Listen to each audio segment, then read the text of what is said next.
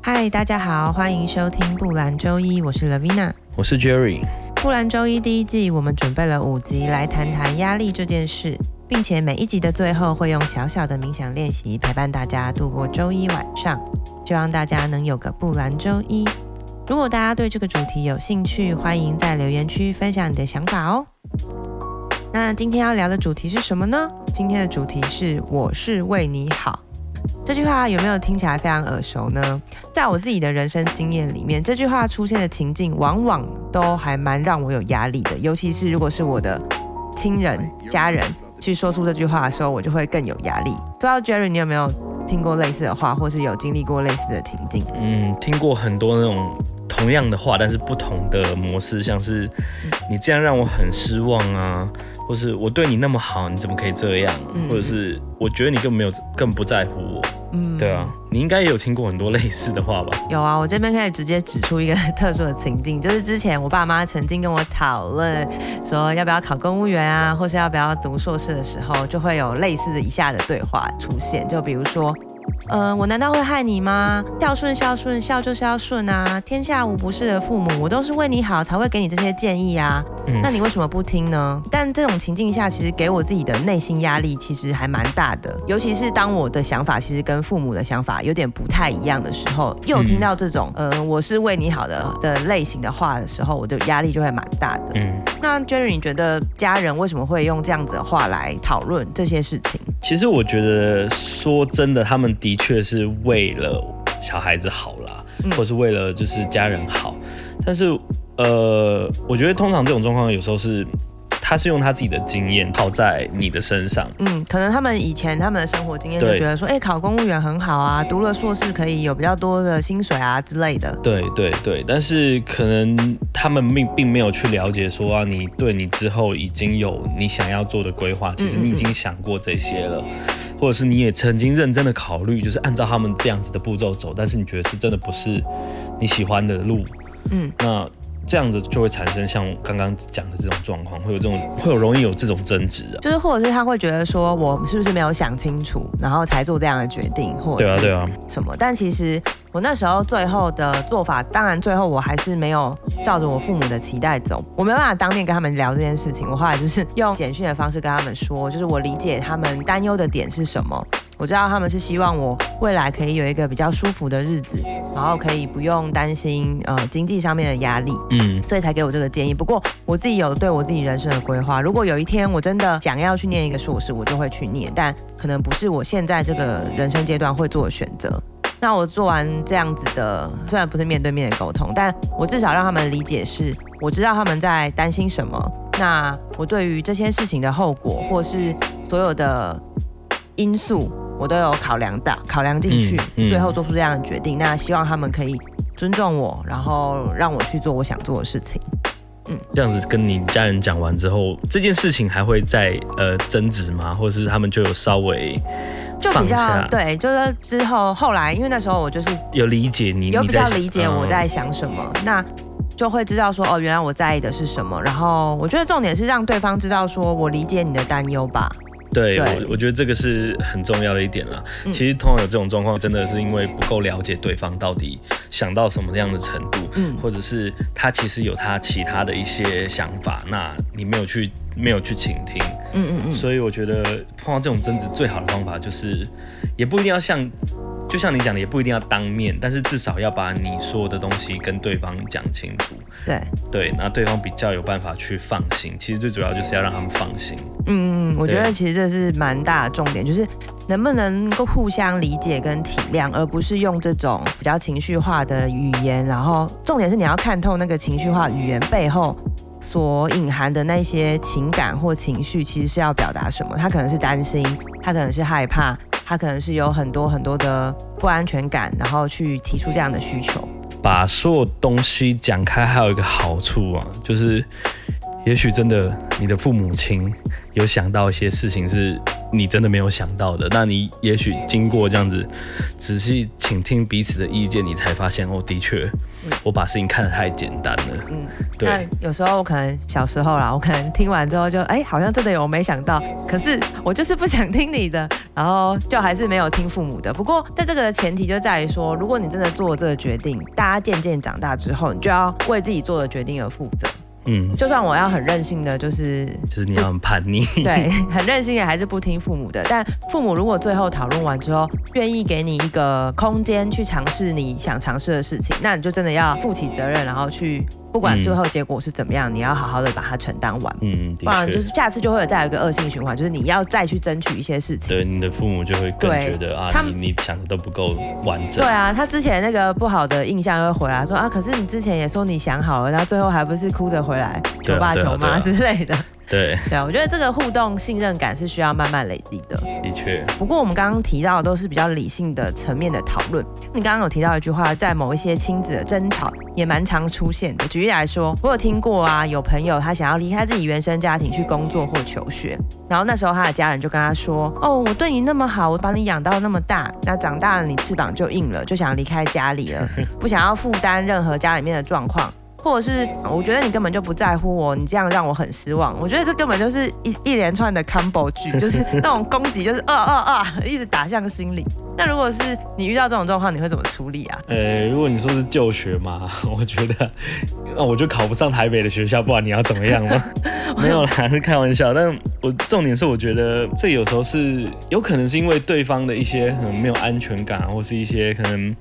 对于自我没有这么肯定，他可能觉得说啊，你离开了就会。我的世界就崩溃，对，你就不需要我了，你就再也不会回来了之类的。嗯，那我会觉得这种情境，相对于就是我刚刚提到我跟我父母那一个沟通情境，这个我觉得比较已经快要到就是情绪勒索的程度。因为我之前看过一本由那个心理咨商师周木之所写的一本书，叫《情绪勒索》。嗯，其实他就有提到啊，会讲出这种话的勒索者，其实他是因为没办法为自己的负面情绪负责。所以会用一些像是威胁或利诱的方式，企图掌控对方，然后迫使对方顺从。那 Jerry，你觉得这个负面情绪到底是是什么一个东西，会让人家要去逼迫对方说：“哎，你要留在我身边？”嗯，我觉得他的负面情绪，呃，因为其实每个人都有那种想要被需要的一种心理需求，嗯，嗯，那也是一种，对对，有点是像自我价值的是展现，嗯嗯嗯，对，那他就会可能就像我刚刚讲的说。小孩子仰赖我，从小到大我要照顾他，帮他做很多事情啊。嗯、但是好像突然他一旦他离开了，去外地工作，嗯嗯嗯，我好像就失去了这个被需求的感觉。嗯，不是之前有没有听过有一种直升机父母嘛？就是随时随地都绕在小朋友身边，然后帮他做好任何的事情。我觉得有一部分这种父母的心理也是在满足自己的私欲，就是我帮小孩做那么多，哦，我好棒，我好尽责，我是一个很棒的父母。我觉得这一部分也就像你刚刚讲的，就是自我价值的展现，然后甚至有一些直升机父母会变成是控制欲，对啊，就会控制小孩的吃穿啊，交什么朋友啊，然后可以做什么，不可以做什么。我觉得到这种程度，有一种不安全感的展现，就不只是自我价值了，一直没有安全感，所以我就要控制我身边的人，把自己的小孩当做是自己的延伸。像这种状况，通常啊。我的观察，我觉得容易出现的是在呃，例如说他可能是专职照顾者啊，他可能是家庭主妇、家庭主夫啊，嗯，对他来讲。照顾这个家庭就是他目前唯一的工作，嗯，或者是单亲家庭嘛，嗯，那跟小孩的羁绊比较深一点，比较容易会有发生这样子的呃情形出现。嗯嗯嗯，我跟我朋友之前有聊到一件事情，就是所谓的空巢父母，家人啊，可能从小照顾小朋友长大了，那现在长小孩子长大了，开始工作了，有家庭了，那他突然一时之间想说哈。那我现在要干嘛？对啊，你就会顿时失去一个目标。嗯嗯嗯。那我觉得比较好的解决方法，可以像是，呃，我觉得可以去找别的事情，就是去找自己是不是还有别的事情可以做啊，或者是去检视说，哎、嗯欸，我人生是不是有曾经我很想做的事情，因为家庭的因素，我约束住约束了，我没有办法去完成的一些梦想之类的东西。嗯。嗯，你可以趁这个时间，你去好好的去。规划你接下来的人生。嗯，我觉得这个还不错，因为像我爸妈现在每个周末都在那边 po 说 Facebook 去哪里玩，去哪里玩，玩得很开心。我就觉得也蛮替他们开心，因为他们的确在我们成长过程中用了很多的时间精力照顾我们跟工作。我后来才发现说，原来我妈妈是一个蛮喜欢跟别人 social 的人。可是因为过去他们都为了要照顾我，所以他们没有时间去找自己的朋友或者出去玩。所以当他们有这一个时期，可以重新去思考说他有没有哪一些没有做想做的事情，那他们去做，我蛮替他们感到开心的。那你爸妈就是现在出去玩的频率越来越高，有没有相对就是比较没有常来 找你说，哎、欸，你最近怎么样？怎么样啊？一直找你啊？干嘛呢？哎、欸，我觉得这样子反而这种呃亲子互动关系反而变得更健康一点。亲子关系是一个过程，可能从小到大，我们的确会想要做很多事情让家人开心，然后让自己有安全感。然后也建立自我价值。那父母也同时在这个过程中，因为他牺牲奉献去养家，然后养小孩，然后对他来说也会一样有开心、有安全感、有自我价值的建立。可是当我们逐渐长大，我觉得。就是亲子关系的互动，然后互相的羁绊，可能就会慢慢慢慢的松开，嗯，变成是逐渐独立的两个个体。可是因为我们有一些感情的连结，所以我们还是会互相的关心，或是会想要跟彼此见面或分享彼此生活的事情。这样子的互动，反而我自己啊，至少我自己，我会觉得我的压力不会那么重，不是。为了要让爸妈开心才回家，而是我就是想要见到我爸妈，我想跟他们聊天，我们想要我想要了了解一下他们出去玩有什么有趣的事情，所以我觉得就有一点点跟以前不太一样啊。那回过头来，我会觉得，呃，每个人他每一生中啊，每个阶段会有他阶段性的任务。那我觉得有时候小孩抚养到一定的年纪之后，其实你对他的这种无微不至的照顾的阶段已经过了。那就应该要试着说，让小孩接下来的路让小孩自己去发展。可是你这样会不会觉得说，听起来小孩像有点自私啊？所以我觉得这就是我们需要学习的点呢，就是当我们有一直有这样的想法，或者是有那种舆论啊，不只是你爸妈，可能你的亲朋好友都会觉得说，啊，你这样子。呃，长大了就都不回家或者什么的。当我们有这种，对啊，当有这种社会价值观的枷锁放在自己的身上的时候，其实我们就会继续的被勒索。嗯，所以我刚刚说到不同阶段的互动，不是说完全切断亲子之间的联系，也不是完全切断说我们过去，呃，对方的付出也好，或是我他为我们做的一些事情，而是希望让彼此的关系可以不要那么有压力。嗯，先把自己彼此之间。照顾好，不管是你自己的情绪，或是自己的呃思考，或是行动，都可以独立开来，然后把人我之间的界限可以划清楚，不要一直把别人的课题放在自己身上，我才能够不去勒索别人，也可以不被别人勒索。嗯，举例来说，其实有很多会被亲人情绪勒索的人，会有很高的几率也会去向别人，比如说你的伴侣、你的同事做情绪勒索。嗯，那是因为这就是你最熟悉的人际互动方式啊，所以你就会把这样子的互动的压力渲染开来，然后就是一个恶性循环。所以我觉得第一个点就是在于说，当我们发现自己或是别人有这样子的呃状态出现的时候，可以先停下来，静下心，了解一下说，哎。为什么我有这样子的情绪产生？然后为什么会去说出这样子的话？然后这些这句话的背后到底是想要达成什么的目的？嗯，面对自己的那个负面情绪，对，或者是自己的，其实就讲刚刚有讲的不安全感，或是自我价值观低落。然后从这两个点下去深挖，你就会知道说自己跟别人为什么会说出这种话，做出这种事，嗯、再去思考说，那我下一步要怎么样去？缓解或化解彼此这样子比较紧绷的互动方式。嗯，其实情绪勒索的情景其实还是有很多不同种类的。像我们今天主要讲的都是着重在就是亲子之间啊、家人之间的。那有时候我们在职场上面也会碰到，有时候我们在跟我们的另一半之间也会碰到。不过因为今天我们节目的时间的关系，所以可能类似的主题我们有机会再来跟大家一起讨论。嗯。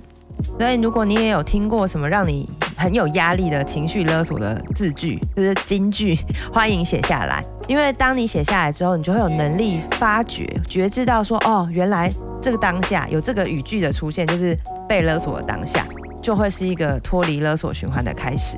那接下来就是我们今天的冥想时间。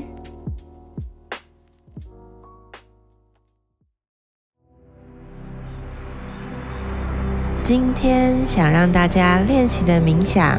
比较特别一点，跟之前坐着不动，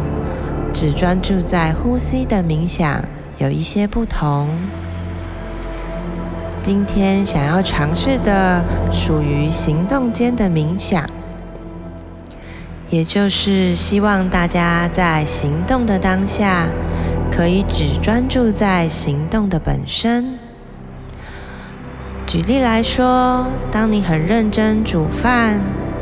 很认真运动、很认真看书的时候，时间好像过得又快又慢。当你专注在行动当下的本身，就是一个行动间的冥想。所以今天的练习。可以用在事情不如预期，觉得很迷惘、很没有安全感、脑子一片混乱的时候，不知道下一步该怎么做，可以尝试的练习。今天的练习会先花一点时间，让大家清空脑子里的杂念，静心。然后花三分钟的时间书写，请大家不要用打字的方式，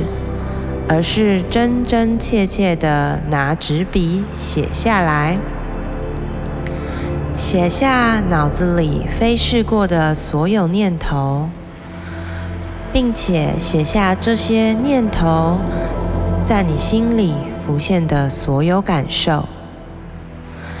在写的当下，不要有任何的批判或是怀疑。举例来说，现在脑子里飞过的是看到弟弟特别受父母宠爱，我觉得很生气、委屈、受伤、嫉妒。但是不要批判任何这些写下来的情绪。就只是单纯的写下来，请先按下暂停键，准备好纸笔。接下来，坐在一个舒服的坐姿，双手轻放在膝盖上，利用几个呼吸放松身体，吸气。吐气，吸气，吐气，吸气，吐气。等一下，在“叮”一声之后，请开始写下脑子里飞过的任何想法。无论你觉得这个想法是好是坏，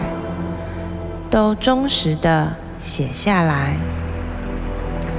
并且写下这些事情浮现在心里的所有感受。一样，不要有任何的批判或是怀疑，就单纯的写下来就好。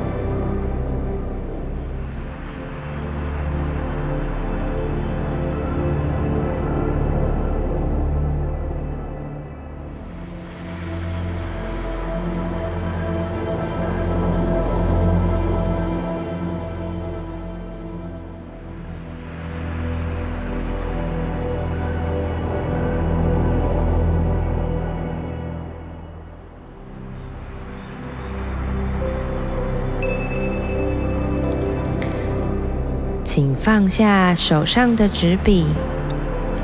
再次回到舒服的坐姿，将双手轻放在膝盖上，利用几个呼吸放松身体，感受一下现在脑子、身体、心灵的感受。吸气。吐气，吸气，吐气，吸气，吐气。面对刚刚写完的这张白纸，你可以直接把它丢掉。或是你也可以试试看，重新回去看纸上你所写下来的一切，看看有没有什么不一样的想法。多做几次这样的练习，或许你会有不一样的感受。以上就是今天的练习，今天也是我们第一季的最后一集。如果喜欢我们的内容，欢迎订阅。第二季上线的时候，就可以第一时间收听到喽。我们下一季再见。